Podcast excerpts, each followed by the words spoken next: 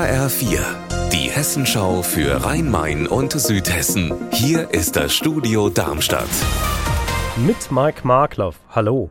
In vielen Kommunen in Hessen gibt es viel Leerstand. Frankfurt versucht seine Innenstadt wieder zu beleben, indem einzelne Straßen verkehrsberuhigt werden, wie der Grüneburgweg. Hier gibt es bereits Einbahnstraßenregelungen und viele Fahrradwege. Das soll sogar noch weiter ausgebaut werden. Allerdings führt das immer wieder zu Ärger bei Einzelhändlern. Lars Hofmann ist für uns in den Grüneburgweg gefahren und hat sich umgehört. Was ist denn das Problem? Dass es unterschiedliche Sichtweisen gibt.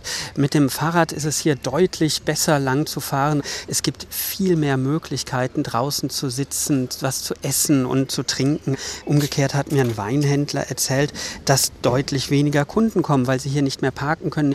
Ein Obsthändler hat erzählt, dass er kaum noch ausliefern kann an Restaurants, weil sich durch das ganze Einbahnstraßengewirr hier die Wege verdoppelt, teilweise verdreifacht haben. Und da gibt es bei vielen einfach die Angst, dass sich das Geschäft nicht mehr lohnt, dass sie aufgeben müssen.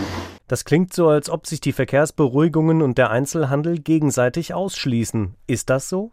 Nein, das ist kein Entweder-Oder. Das ist den Einzelhändlerinnen und Einzelhändlern auch klar. Sie beschweren sich aber, dass sie eben nicht eingebunden werden. Es gibt hier zum Beispiel die Idee, dass es einen Shuttlebus gibt, der dann Kunden, die einkaufen, zum Auto, zu den Parkhäusern zurückbringen könnte. Sie wünschen sich mehr Park-and-Ride-Angebote rund um Frankfurt für die, die von außerhalb kommen.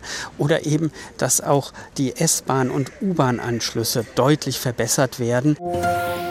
Das Regierungspräsidium Darmstadt hat entschieden, der Bauschutt vom Rückbau des Atomkraftwerks in Biblis soll nach Büttelborn kommen. Andrea Bonhagen, der Deponiebetreiber, will sich dagegen wehren. Wie?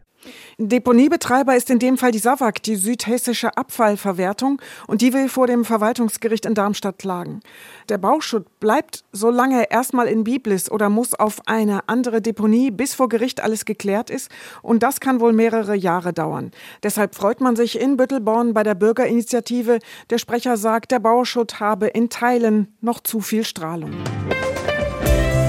Unser Wetter in Rhein-Main und Südhessen. Regnerisch trüb geht's in den Abend. Aktuell zeigt das Thermometer in Babenhausen-Sickenhofen im Kreis Darmstadt-Dieburg 22 Grad an. Ihr Wetter und alles, was bei Ihnen passiert, zuverlässig in der Hessenschau für Ihre Region und auf hessenschau.de.